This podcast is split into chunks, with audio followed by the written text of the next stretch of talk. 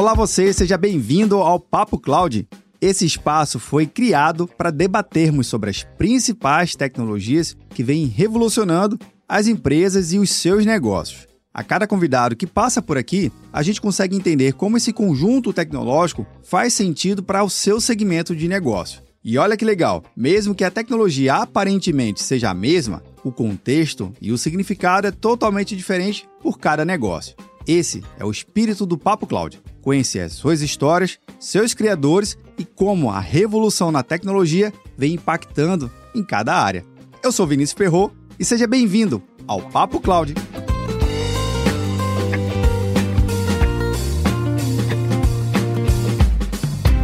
Estamos gravando aqui mais um episódio do Papo Cloud e nesse episódio eu conto com a participação do Luiz Bacelar. Luiz, seja muito bem-vindo aqui ao episódio. Tudo bem, tudo bem, pessoal. Obrigado, obrigado pelo convite, né, por estar aqui também. Eu que agradeço, Luiz. Poxa, aí a gente conseguiu fechar essa agenda porque vai falar de um tema super interessante e preocupante aqui também, né? Principalmente para o brasileiro, é a questão de como desenvolver uma carreira pensando a longo prazo, mas também salvando o seu patrimônio financeiro né? Fazendo trabalhar em planejamento, planejamento orçamentário e tantos outros temas, que é a tal da de Safe Tech. Eu nunca ouvi falar nesse tema, viu, Luiz? Explica aqui pra gente que, que tema é esse. é porque quando a gente vai falar de, de mercado de fintechs, ou vai Sim. falar aqui de investimento como um todo, geralmente o pessoal associa muito mais para trading, né? Tipo assim, o investment trading, aquele negócio para operar em bolsa ou algo do tipo, né? E quando a gente vai falar tipo de acumulação de dinheiro, é muito comum Europa, os Estados Unidos, até mesmo parte da Ásia, você usar um termo saving, né? Que é guardar mesmo, né? Exato. Como é que eu faço saving, que é diferente de fazer trading, é diferente de fazer só o investment, né? não deixa de ser um investimento por trás, mas é um processo aí de, de acumulação, então você fazer saving ao longo da sua vida. Então é muito comum o termo long term saving, quando você diz, ó, eu fazer poupança de longo prazo, né? Se fosse fazer uma tradução para a palavra brasileira, que é o ato de guardar ou o ato de poupar aqui no Brasil, né? Só que poupança remete a um produto. É, verdade. É um produto que naturalmente aí que é o tradicional no brasileiro e tudo, mas é naturalmente não. A gente hoje em dia sabe que tipo, não é a melhor opção para você fazer o guardar o dinheiro da sua vida, né? Então por isso que o termo saving a gente se intitula como uma safe tech é, exatamente porque a gente pô, juntou o tech com o saving e ajudar aí as pessoas também a fazer uma acumulação de patrimônio. Mas vamos dizer que é um termo novo aqui no Brasil, o tal do saving. E muito antes, né, você fazia alguma outra coisa antes de, de fato, a entrar nessa jornada de, de trabalhar nesse contexto, principalmente fundar a Sax. Explica um pouquinho pra gente aqui a tua jornada, por favor. Então, curiosamente, né, assim, é, você falando do termo novo, e realmente, eu estava discutindo isso outro dia sobre esses termos novos. E a palavra, por exemplo, cashback, até pouco tempo atrás, ninguém fazia ideia do que era cashback. Que danada é e isso. E hoje acho que já. é, então, imaginei, é um termo difícil, né? Não é um Sim. negócio simples aqui, por cashback. Então, e tem muita gente que ainda está descobrindo isso agora, né? É, mas hoje é muito comum você falar de cashback, você faz uma compra e tudo mais. Então a gente acha que o termo saving também tende a, a ganhar mais notoriedade, mais popularidade aí no, ao longo desse tempo. E falando um pouquinho da, da, da minha história, eu, eu eu comecei no mercado financeiro, eu tô com 37 anos agora, é, comecei no mercado financeiro quando eu tinha 20, né? Na verdade, um pouco antes. Tá assim, novo, tá novo ainda, viu? Tá, tá novo. Se eu considerar os, os estágios e tudo mais, né? Até um pouco antes. E, mas acho que legal ali, tem uma, uma teoria lá do, Malcolm Gladwell, né, que é autor daquele livro Outliers, Sim. e ele fala da teoria das 10 mil horas, né? Então, o fato de ter começado muito cedo uh, já fez, uh, naturalmente, ter completado né, as 10 mil horas há muito tempo uh, dentro do assunto aqui, que é mercados, mercado financeiro aqui, no, principalmente aqui no Brasil. E desde que eu, eu comecei ali empreendendo, basicamente, né, que comecei a empreender no mercado financeiro quando eu tinha 20 anos de idade, como sócio até então, eh, a gente sempre veio, acabei pegando uma onda muito boa, que era exatamente essa disrupção uh, da, da, da, parte de investimentos no Brasil, porque até muito pouco tempo atrás, não faz muito tempo, você guardar dinheiro e você investir o seu dinheiro, basicamente você fazia dentro do banco. Verdade. Então a gente acaba, a gente não tinha na verdade outra opção, né? Então quando eu comecei a fazer investimento em bolsa, isso muito cedo, eu me lembro que para abrir uma conta numa corretora é, exigia um mínimo relativamente alto para a época, que era 10 mil reais, é como se fosse hoje que são lá 50 mil, 60 Sim. mil, é, para você começar, e as taxas eram muito altas. Né? Então, uh, com o advento aí de plataformas de investimento, ou mesmo o advento aí de, de, de, de, de home broker mesmo, né, que surgiu também no, nos anos 2000 e facilitar o acesso aí por conta de internet, esses preços acabaram caindo e, e essa onda de acesso aí para investimentos começou a ficar mais popular, seja através de assessores de investimento, ou seja através aí de, do modelo self-service, você mesmo indo lá. Verdade. Então hoje e no, e no começo, né, como qualquer é, mercado novo para as pessoas, a gente começa com certa desconfiança, né? Então lá no começo, você, por mais que você tivesse algum dinheiro guardado, você fazia o quê? Eu vou mandar um pouquinho aqui para ver como é que é, e depois eu vou acostumando e vou, vou vendo. Hoje em dia, não. Hoje em dia você já, ah, já entendi, já sei como é, manda tudo logo já para uma conta de uma corretora para conseguir fazer é, investimento, né? Então, acabei fazendo isso por os primeiros oito anos ali da minha carreira, né? É, a gente teve até uma pegou uma onda boa de mercado, até mesmo com crise, é, essa, essa disrupção, a gente acabou pegando uma fase muito boa, então que é essa fase dessa, de, de dar acesso para as pessoas a fazer investimento é, fora banco. Né? E depois de oito anos, é, dentro daquela minha sociedade até então, eu resolvi ali uh, não encerrar, né, mas uh, foi, foi uma decisão mútua de eu ter saído e para montar uma outra operação exatamente focada no produto de previdência privada. Isso já era em 2014. É, por quê? Porque naquele momento, quando a gente olhava o mercado de, de, de investimentos, né? Você. Sim. Vou pegar um, um exemplo aqui hoje, Vinícius. Ah, hoje o mercado de fundos de investimento no Brasil ele é um mercado de mais ou menos 6 trilhões de reais, né? E o mercado de previdência privada ele representa 1,2 trilhão, então é um pouco mais de 20% dessa, desse mercado, né, dos investimentos de previdência. Aí quando, naquele momento de 2014, eu olhava para isso e dizia assim, tá, mas onde está a concentração de dinheiro dessa, da, das pessoas. Né? Então, os fundos de investimento estavam ainda muito fortes dentro de banco, e quando você olhava para o produto previdência, mais ainda, porque naquele momento eram 98%, quase 99% do mercado de previdência concentrado nos cinco maiores bancos brasileiros. Então, eu olhei para aquilo e disse, cara, não é possível que esse vai ser um produto que somente os grandes bancos vão reinar em cima dele, né? E a gente começou a olhar para aquilo com mais carinho, e aí me, me, deu uma puta vontade de dizer assim, cara, vou fazer alguma coisa nesse segmento, eu acredito aqui que pode ter um grande sucesso, porque é, o que que acontecia, né? Naquele momento o mercado de previdência, ele tinha, uh, eu te dei os números de agora, né? Mas naquele momento o mercado de previdência tinha aproximadamente 600, 700 bilhões de reais, e, e, aí, e crescia num ritmo de 20% ao ano, né? Por isso que agora está com 1,2 trilhão e continua crescendo no ritmo de 20% ao ano, essas reservas em previdência privada. Aí, Vinícius, olha que curioso, né? Eu olhava para aquilo e dizia, não, então eu vou fazer o quê? Vou arrancar um pedaço desse mercado, eu vou buscar ali fazer com que as pessoas façam a portabilidade desse volume para um modelo de corretora é, da mesma forma que aconteceu com investimentos tradicionais e, e vamos pegar um market share bacana desse mercado de previdência. E por maior esforço que a gente tenha feito nos últimos oito anos em cima disso, é, a gente não conseguiu mudar, a indústria como um todo de previdência conseguiu mudar muito pouco, porque hoje, dos 98% de concentração, hoje é 92% concentrado na mão dos grandes bancos. Né? Caramba! E, então é ainda muito é ainda. muito. E eu brinco aqui, para quem é contemporâneo, eu não, não sei tua idade aqui, Vinícius, mas na, quando eu era criança, a gente assistia lá um, um, filme, lá tinha uns filmes de terror e tal, lá tinha, além do brinquedo assassino, lá tinha os gremlins, você lembra disso? Lembro, você jogava água lá, os bichinhos ficavam danados, se multiplicava, se multiplicava muito rápido. Isso, e eu brinco que previdência é igual gremlin, né? tipo assim, quando a gente, quanto mais a gente está tirando lá do banco ali, tipo, aí estão nascendo novos, né? no, no, os bancos continuam ainda, então por mais que a gente avance trazendo mais um, uma parte disso, novas previdências são vendidas, do jeito certo ou errado ou não, mas enfim. E tem um fator agravante que, dentro da, da, da, da tese né, desse mercado, que é o seguinte: o governo, né, do ponto de vista de INSS, a gente já sabe que hoje você se aposentar pelo INSS não resolve o teu problema da tua é. vida. Então, se você não conseguir ter uma renda complementar, não conseguir ter um dinheiro para complementar teu patrimônio, você vai acabar dependendo de parentes ou amigos ao longo da sua terceira idade, né? E é isso que é um desafio também. Então, assim, pô, mas como é que a gente faz para as pessoas é, terem uma consciência cedo de que a previdência pública ela não vai conseguir suprir e não tem condições de suprir a necessidade que a gente vai ter na nossa, na nossa terceira idade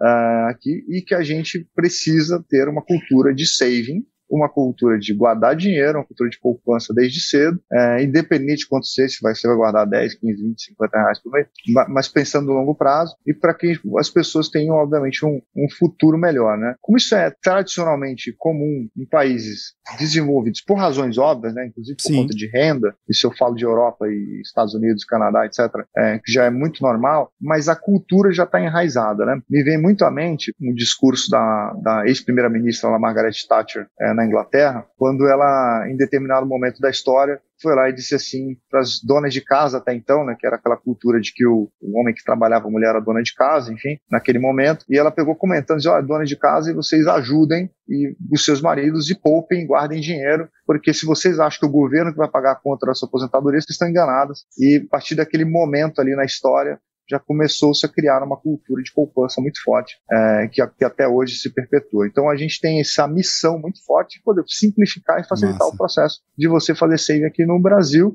e, obviamente, na América Latina, porque é o mesmo problema, né? Verdade. É, então, desde então, qual, qual, o melhor produto para você fazer isso? Seria a previdência privada. Aí, quando lá em 2014 a gente começou a fazer isso, tive uma jornada empreendedora ali bacana que acabei é, essa operação que eu montei lá em 2014 acabou sendo incorporada e vendida dois anos depois. Essa outra operação que a gente montou também na área de previdência também cresceu e acabou também sendo vendida para uma outra operação e, e cheguei até agora no, no último estágio, né, que é esse que de ter montado a SAC, que dizer assim, não, agora vamos colocar mais tecnologia nesse negócio é, para poder dar acesso. E já fazendo um, um gancho Sim. com isso, Vinícius, é, que eu acho interessante falar, é, quando a gente vai falar aqui do, desses mercados de, de tecnologia voltado para finanças, e eu tinha comentado aqui no começo que a gente tem é, empresas de investments, de trading, a gente está falando de saving aqui, e a gente não pode esquecer da, dos bancos digitais, né, que são que é quem faz banking mesmo, né? Então, os bancos digitais e quem faz crédito, né? Quem dá créditos para as pessoas, quem dá empréstimo, tudo que são as fintechs focadas em lending, né? Que é a questão do empréstimo mesmo. Então, quem faz banking, e aí tem as, os grandes bancos digitais, eles entraram numa onda no começo ali, que é o que, que eu acho que foi muito importante aqui para as economias globais, aqui no Brasil não diferente, que é uma, a primeira grande onda de dar acesso, né? O que é dar acesso? Ou até então, para você abrir uma conta bancária, era um saco, né? Ah, você tem que abrir uma conta no banco. Vai lá no banco, pega uma fila lá com uma senha, sei lá o que, espera, é, e fica lá e diz, não, eu vim aqui abrir uma conta, mas é uma conta o quê? Salário, uma conta poupança, uma conta sei lá o quê. Aí tu ia lá, preenchia lá um meia dúzia de formulário, assinava uns papéis, o cara olhava pra tua cara, vai lá, beleza, e aí abria a tua conta bancária. E isso de, de um processo de você sair da sua casa e até o banco, além disso, esperar a sua conta ficar aberta. Vou chutar aqui que demorava alguns dias para tua conta ficar ok. Depois esse processo ficou encurtado, não, beleza, você já sai aqui com o seu cartão, é, e os bancos digitais eram assim, na verdade, cara, você não precisa fazer nada. Você está aí sentado no seu sofá, você pega o seu celular, você baixa um aplicativo e você abre sua conta aqui em cinco minutos Exato. e daqui a pouco vai chegar um cartãozinho na sua casa e você já tem um limite de crédito, se for o caso. Então a gente deu oportunidade para muitas pessoas que não tinham contas bancárias para conseguir fazer, fazer o quê? Então, um processo de abertura de conta é muito simples. Sim. Então essa é a primeira grande onda, que é essa onda de acesso. Mas tudo isso só foi permitido, Vinícius, porque em 2007 aconteceu um fato relevante que talvez poucas pessoas se recordem, mas eu acho que foi foi disruptivo para a história do mundo, né? Que fato é esse? Em 2007 estava lá o nosso amigo Steve Jobs sentado ah. na arquibancada, na arquibancada do colégio da filha da filha dele assistindo um jogo de futebol e chegou um, um investidor que era o chamado John Doerr, que era um, é um grande lendário investidor de risco. Ele sentou do lado dele e disse assim: é, John, eu tenho um negócio para te mostrar, cara. Aí o John estava sentado lá com ele assistindo lá o jogo de futebol da filha dele. E disse: Pô, o que que é? Aí ele pegou e tirou do bolso um iPhone e mostrou pro para ele, olha, eu quase quebrei a Apple por conta desse negócio aqui. Uh, e ele explicou como é que ia ser o modelo de aplicativos e tal, que as pessoas iam começar a usar aquilo ali, né? E no mesmo ano surgiu o Android, e no mesmo ano acabaram surgindo uma série de startups focadas em desenvolver aplicações para aquele resto pequeno virou celular. história que todo mundo conhece. e foi exatamente no ano de 2007. Então isso permitiu que a gente chegasse hoje de conseguir abrir uma conta no banco digital, baixando o aplicativo e fazendo isso de uma forma muito simples. Então a primeira grande onda é essa onda de acesso, né? Sim. A segunda grande onda, quer dizer assim, pô, mas se já tem grandes bancos digitais para eu abrir conta, que, que eu preciso? Eu preciso melhorar a experiência. Então, assim, puta, então você vai colocando mais funcionalidades, vai melhorando a experiência ali do cliente e tudo mais, e depois você acaba nichando, né? Nichando produto, nichando coisas do tipo. Então, para a gente aqui no mercado, falando de fintech, falando de previdência privada e saving, a gente está na onda de acesso, assim, pô, como você, se eu te perguntasse hoje, assim, Vinícius, pô, como é que você faz para abrir uma previdência privada ou, é, ou, conseguir começar a montar uma previdência privada? Eu tenho certeza que você vai pensar umas três, ah, não sei, eu acho que eu vou no banco é. é para fazer. Agora, Dificilmente agora você vai lembrar. Agora eu já sei. Agora você já sabe o que tem que fazer, exatamente. Então, assim, é, é, contando um pouco disso, é, é só para dizer que, assim, o Brasil ele tem uma oportunidade muito boa para quem quer empreender, Sim. porque a gente tem muito problema para resolver. Bastante. Se a gente não tivesse problema para resolver, dificilmente a gente estaria aqui discutindo uma tese de empreendedorismo ou algo do tipo. Né? Então, o fato da gente ter bastante coisa para resolver dá esse cenário de oportunidade para quem gosta de resolver problemas ou empreender aqui no nosso mercado.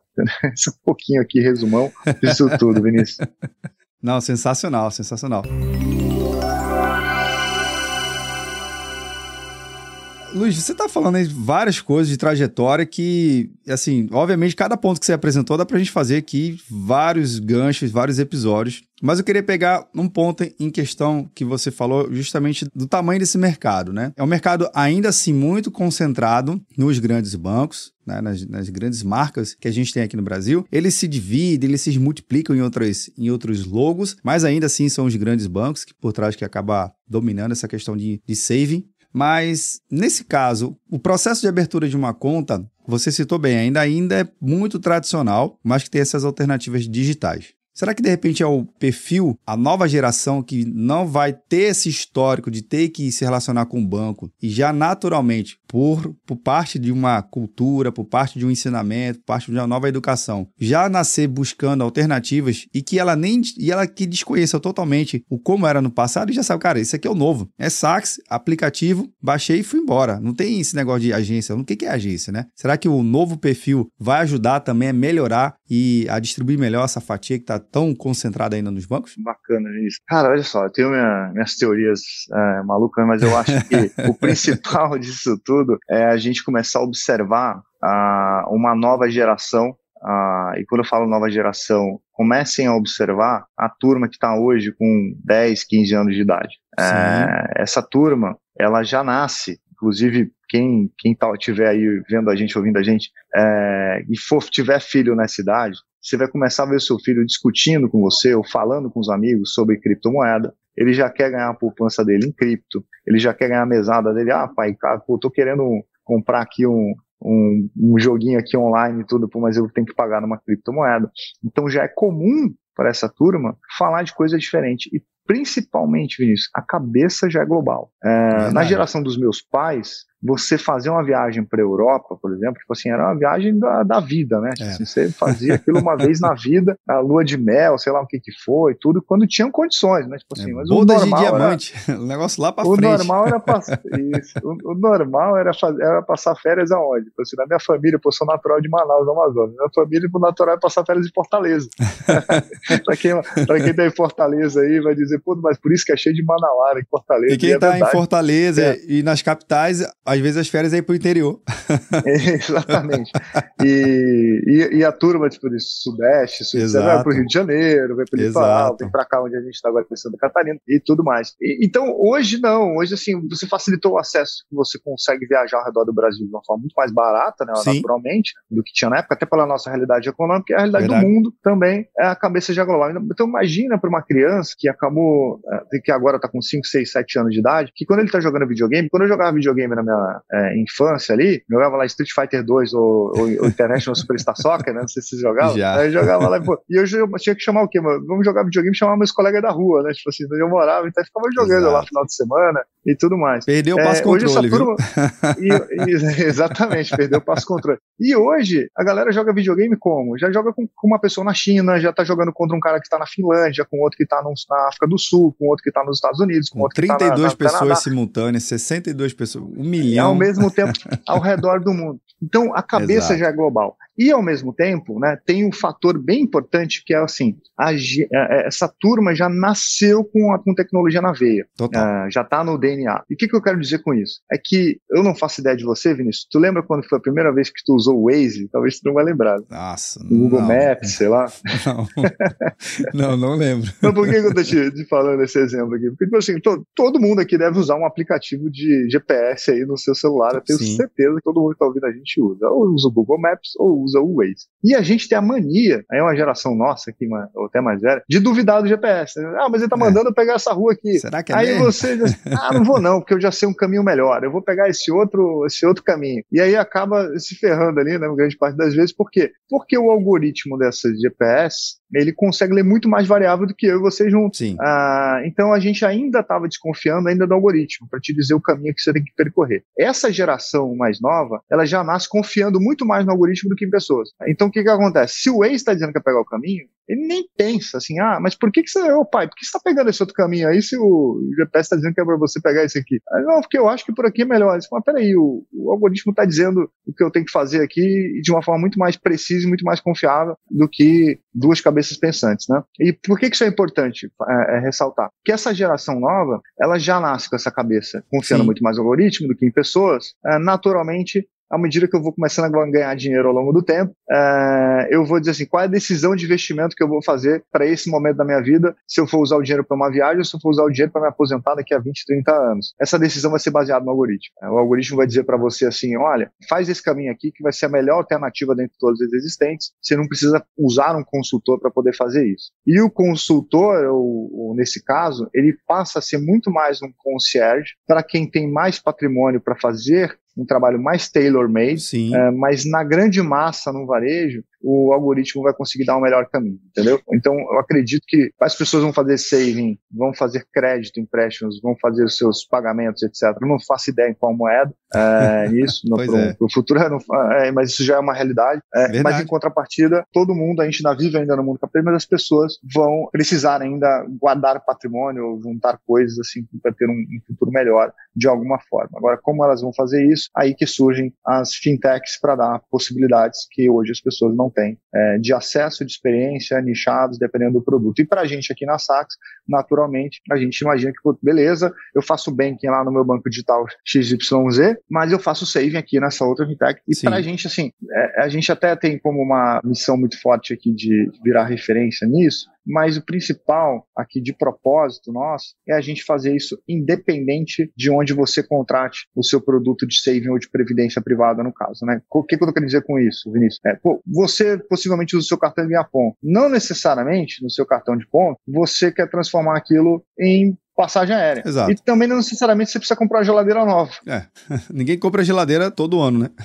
Tem um detalhe. E se, é, se eu dissesse para você assim, de, cara, transforma os teus pontos aqui automaticamente em dinheiro para longo prazo e automaticamente você vai fazendo saving ali com seus pontos do cartão. É, e se eu dissesse para você que aquele seu cashback que você está ganhando lá no, na, na plataforma que você está usando ou na loja que você está comprando, automaticamente já virasse um dinheiro que você acumulasse para longo prazo. E se você, por um acaso, no seu dia a dia, à medida que você está gastando, é, você está juntando também, né? Se eu dissesse assim para você, olha, toda compra que você fizer, Vinícius, de, a gente vai arredondar sempre dois, três, quatro, cinco reais para cima, e toda vez que você passar o seu cartão, automaticamente você está juntando dois, três, quatro, cinco reais à medida que você está juntando é, dinheiro. Seja, à medida que você está gastando, você está juntando do outro lado é, e tentar simplificar esse processo, independente se seja pelo seu plataforma de pontos de cartão ou independente seja do seu, do seu banco digital, ou independente se você esteja contratando é, um produto em qualquer lugar ou através de qualquer plataforma, você conseguir fazer save. Então a gente quer simplificar esse processo para dizer assim,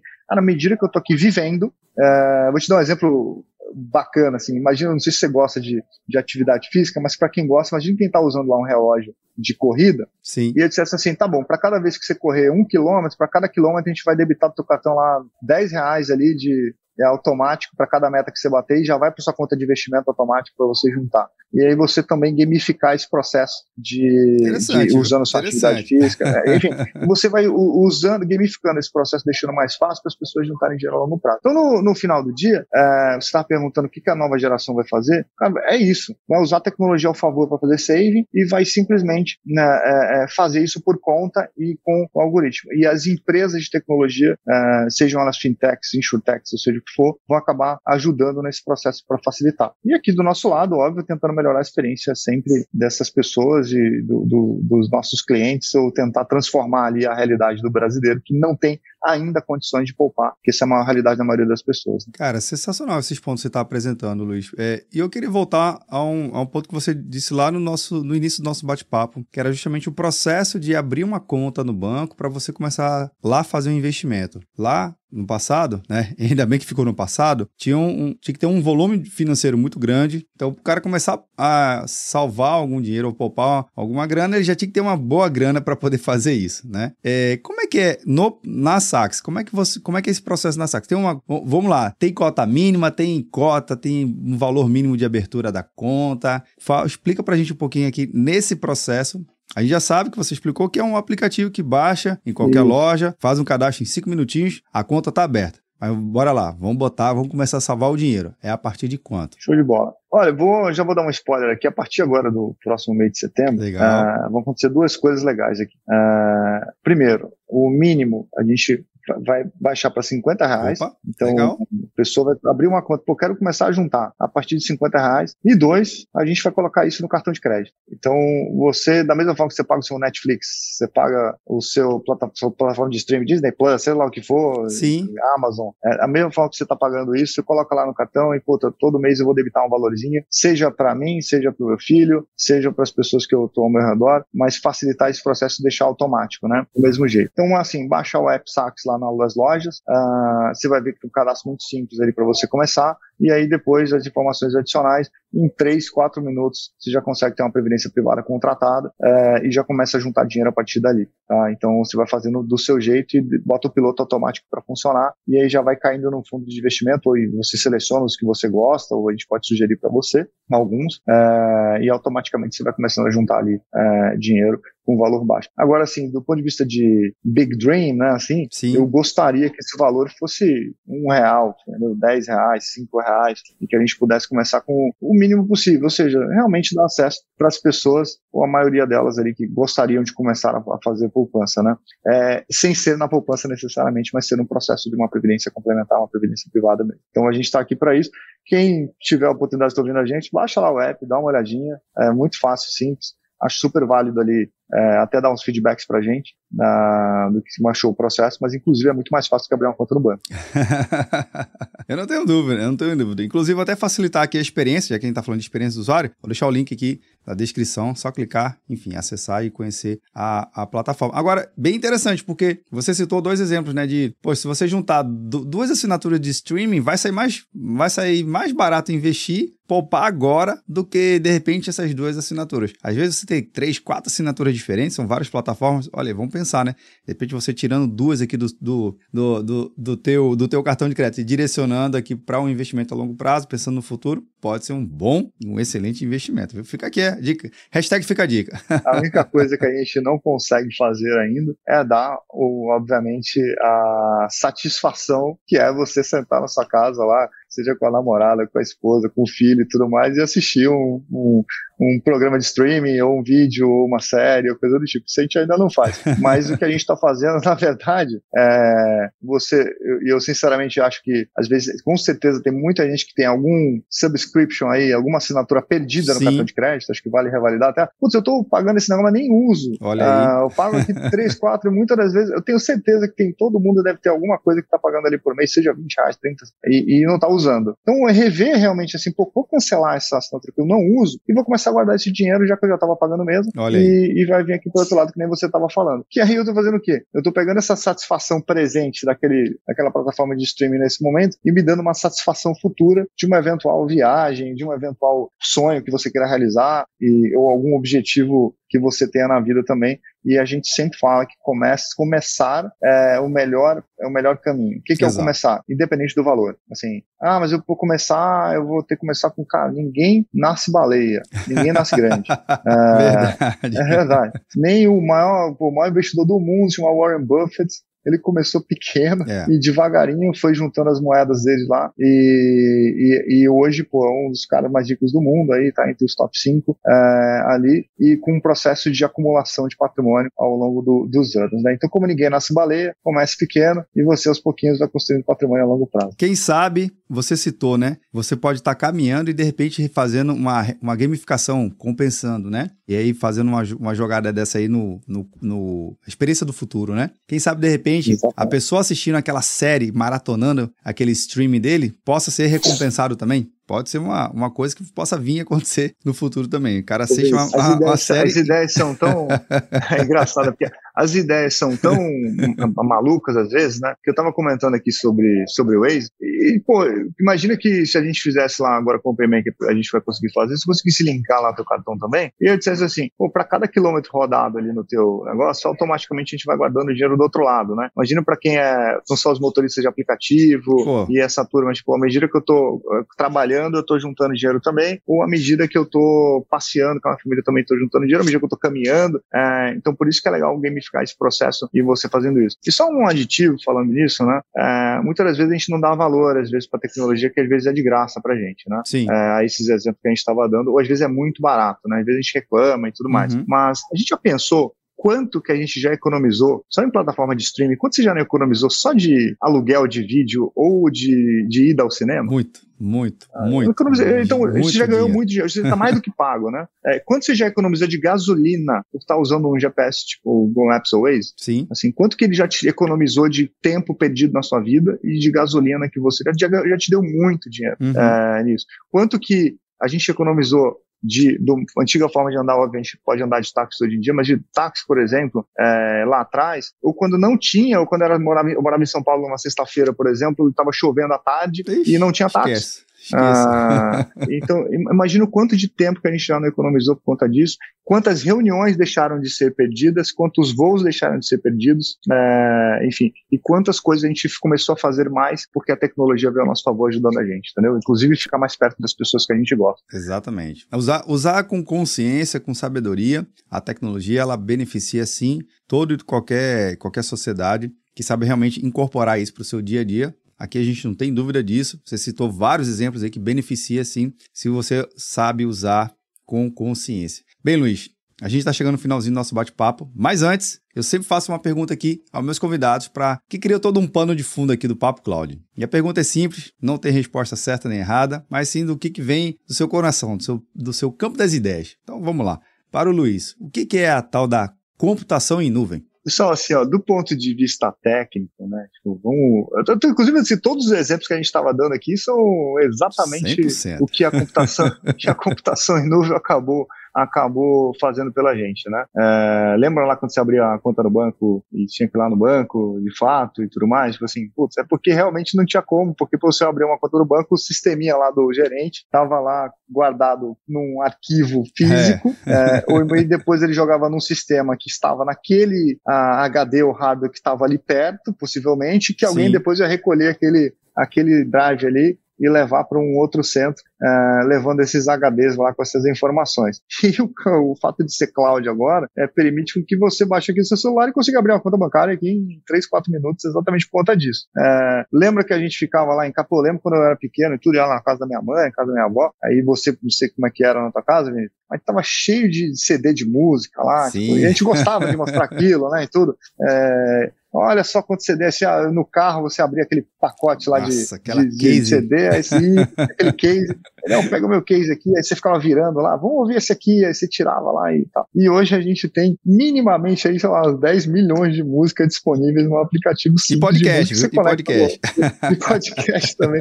No aplica, exatamente, no aplicativo do, do, do, seu celular e no, no carro ali quando você está ouvindo. Então, olha só quanto o computação em nuvem conseguiu ajudar a nossa vida a melhorar, né? E a deixar ela mais barata também, né? E então, pessoal, toda vez que você for pensar sobre computação em nuvem, é, cloud, etc., lembre de todos os aplicativos que você está usando no seu celular nesse momento, lembre desse podcast que você está ouvindo, é, ouvindo agora, lembre de tudo isso, que isso vai representar muito claramente o que, que é a computação em nuvem, né? Está permitindo que a gente aqui, é, independente do lugar onde você esteja no planeta, você consiga acessar um conteúdo que nem esse, uh, ou seja uma música, ou seja isso, exatamente por causa do, do, do, sistema em nuvem. Então, agradecer de verdade, olha, eu vou voltar no tempo aqui, mas eu vou agradecer de verdade aos caras que em 1958 inventaram o processador Opa. e que depois acabou uh, essa empresa que acabou criando isso acabou se tornando a Intel, que é uma das mais famosas de computação hoje, e, e todas as outras que surgiram a partir disso. Mas foram exatamente aquelas pessoas que tinham essa visão de capacidade de processamento que a gente tem hoje, é, que permitiu que a gente estivesse hoje batendo esse papo aqui, passando informação, ou trocando figurinha, trocando ideia aqui é, para milhares de pessoas aqui ao redor é, do, do, nosso país, né? Então, lembre-se disso, computação em nuvem né? Isso, e tecnologia, pessoal, a gente está avançando cada vez mais, dá até uma ansiedade, né? Porque a gente se sente é. um pouco atrasado. Meu Deus, mas já está acontecendo isso, estou atrasado e tal. Mas não se preocupem, é, isso é normal. É, a gente só precisa estar tá com a mente aberta para dizer, tá, não vou me envolver. Cara, vai lá, te informa. E principalmente, né? Hoje conhecimento é de graça, é muito barato Sim. você pô, abrir seu celular e você ter acesso à informação. Então, é, acho que para a gente encerrar aqui, lembrar que tecnologia vem aqui para ajudar a gente, não para atrapalhar. E se você se sente um pouco peixinho fora d'água de alguma forma, pessoal, não fiquem com medo, é muito tranquilo e, e acho que daqui para frente uh, a gente só vai ver uma, uma evolução para melhorar as nossas vidas, né? então acho que esse é um ponto relevante. E a, e a, população do mundo tentando melhorar ali essa qualidade de vida e usar a tecnologia para a gente aqui vai ser, vai ser o maior prazer e cada vez mais barato. Obrigado aqui, Vinícius, pelo bate-papo. Falei para ti que o Dominar ficar falando aqui pra caramba. Vai ser a ideia. Mas eu sempre estou aqui à tua disposição aqui para a hora que a gente quiser conversar, bater papo. Tô, uh, e obrigado aí para todo mundo que está vendo, ouvindo a gente. Eu que agradeço, Luiz. Muito obrigado mesmo pela sua participação aqui. Eu também vou fazer um compromisso com você, viu? Daqui a alguns anos, quem estiver assistindo esse episódio aqui, volta e comenta. Olha, comecei lá a fazer meu saving lá desse episódio, né? E vai agradecer ao Luiz e a todo o time aqui da Sax, porque está trazendo um negócio totalmente diferente e que vai te ajudar. Assim como tem em todas as outras plataformas digitais. Luiz, queria muito agradecer mesmo a sua participação. Adorei o bate-papo. Vai voltar mais vezes, viu? Pra gente poder aqui contar essa trajetória magnífica. Até o próximo episódio, cara. Valeu, pessoal. Um grande abraço. Obrigado, Vinícius. Bem, e você aí que tá vendo ou nos ouvindo, o que, que você achou desse bate-papo? Eu adorei conversar com o Luiz, entender exatamente o que, que é a tal do, do saving, né? Para que, que serve, como funciona, ainda mais associado ao Saving Tech. Dicas de ouro, viu? Poupe agora, invista agora para o seu futuro melhor ainda. Link na descrição para facilitar aqui a sua experiência. Agradeço aqui a sua participação e você sabe muito bem, né, que esse tema nunca termina por aqui. A gente continua discutindo lá no nosso grupo do Papo Cloud Makers. Também link na descrição. Obrigado pela sua participação e audiência. E aí, tá na nuvem?